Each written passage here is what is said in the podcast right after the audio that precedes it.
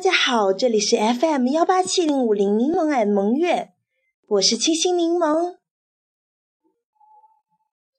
今天跟大家讲一讲偏科。嗯，偏科这种事情确实是伤不起啊。我也亲身有体会哦。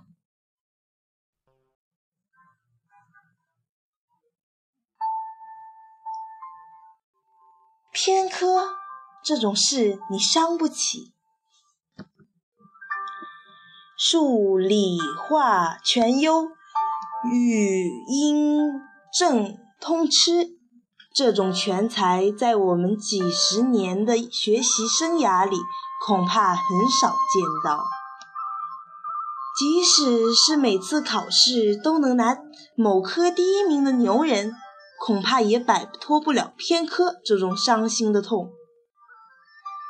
是的，偏科说白了，只是你的兴趣爱好、思维方式偏向于某个角度而已，并不是什么毛病。但是如果一味的偏科下去，还真是伤不起。不信，我讲个故事给你听。从前有一个居无定所的单身汉。某天，他搬进了一座旧房子里，住了好几天，倒也处处顺心。只是他慢慢发现了一个问题：屋子的窗户只有一扇窗能打开。原来这个屋子本来是有两扇窗户的，只是年久失修。其中的一扇窗已经有些损坏了，木质的窗帘蛀洞斑斑，开起来就拖着吱吱的音调，一看就是久未使用的结果。单身汉也懒得修理，想着反正还有另外一扇窗是好的。于是平日里就开着一另一扇窗通风透气。为了不让这扇窗好的窗户也最终落破而不能打开，他隔三差五就给那窗户抹点油漆，刷点油。使它保持完好，而那扇原来本就坏了的窗户，因为没人修理，就更加破烂了。几个月后的一个雨夜，那腐朽的不堪的窗帘被雨水侵蚀，竟完全破裂，害得单身汉被破窗而入的冷风吹了一宿。这个故事跟片刻有关系吗？聪明的你自然一想就明白了，当然有啊，我们不就是那个单身汉，而被我们不喜欢的科目，不就是那扇破窗户吗？试想一下，你是不是也曾因物理数学学不好，所以就愈发讨厌数学物理课？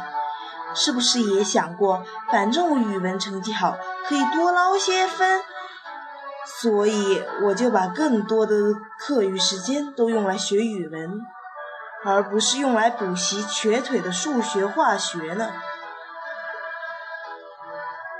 其实这个故事讲的就是著名的破窗户理论。已经坏了的东西，让它再坏一点也无妨。对于好的东西，就会不由自主的去维护它，想让它更完美。这是一种心理惯性，却往往于不自觉中给我们的生活带来了麻烦。其实不仅仅是偏科而已，有的人因为害羞不愿与人打交道，久而久之就成了社会恐惧，严重的时候甚至只要当公众说话就结巴。有的人因为讨厌吃水果，时间长了养成了偏食的习惯，最后甚至会影响身体健康。这种破窗心理的存在，使我们越来越依赖处理原本就不擅长的事情，于是这方面越走越慢，最后竟然无法弥补。但是，你如果真是那个单身汉，还是修一修那扇破窗户吧，否则最终要忍受破窗之后的风寒之夜。其实，想要补窗也并不是那么难。现在，马上翻出你那最不喜欢的那门课本。看上一两眼，坚持下去，相信过不了多久，你对这门功课的看法就会有所改观。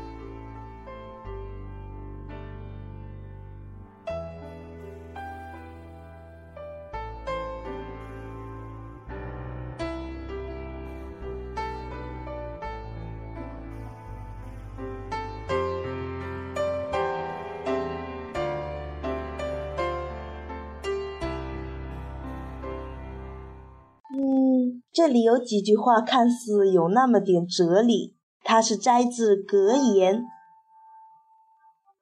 岁月是钉，生活是锤。”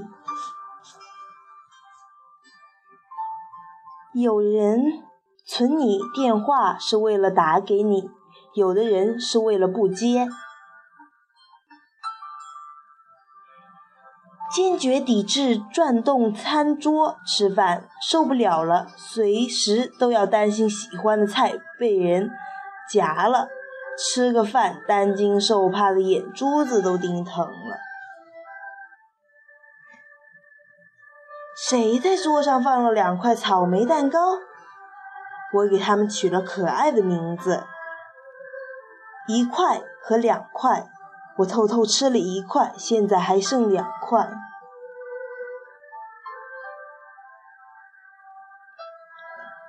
在女汉子眼中，丝袜代表的不是性感，而是可以外穿的万能秋裤。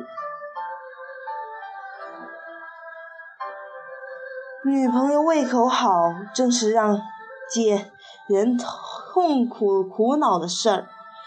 每次问他。要不要盛饭时，他总朝我比了个 OK 的手势，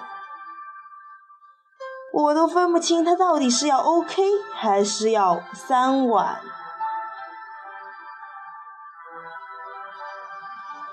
老师之间应该要有一种攀比心理。咦，他怎么给我的分比我高？我得再给同学加十分。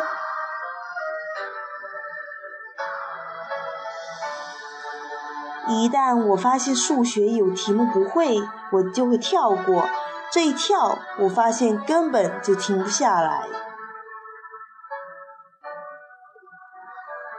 火灾模拟演练没有火，地震模拟演练没有地震。可为什么模拟考试又一定要考试呢？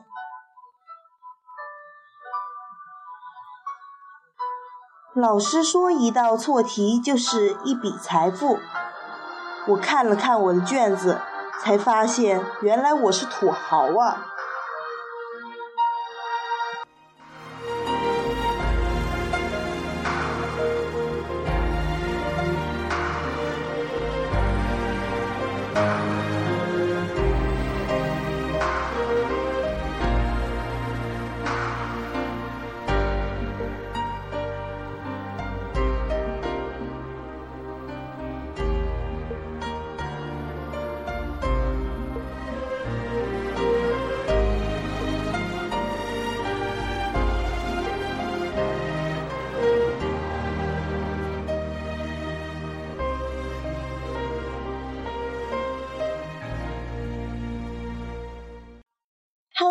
好，这里是 FM 幺八七零五零柠檬 and 萌月，我是清新柠檬。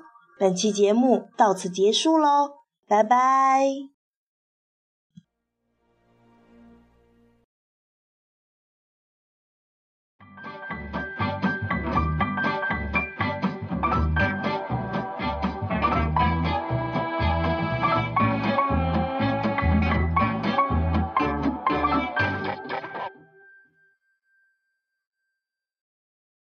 本次电台节目播放完毕，喜欢可订阅 FM 幺八七零五零柠檬 and 萌月。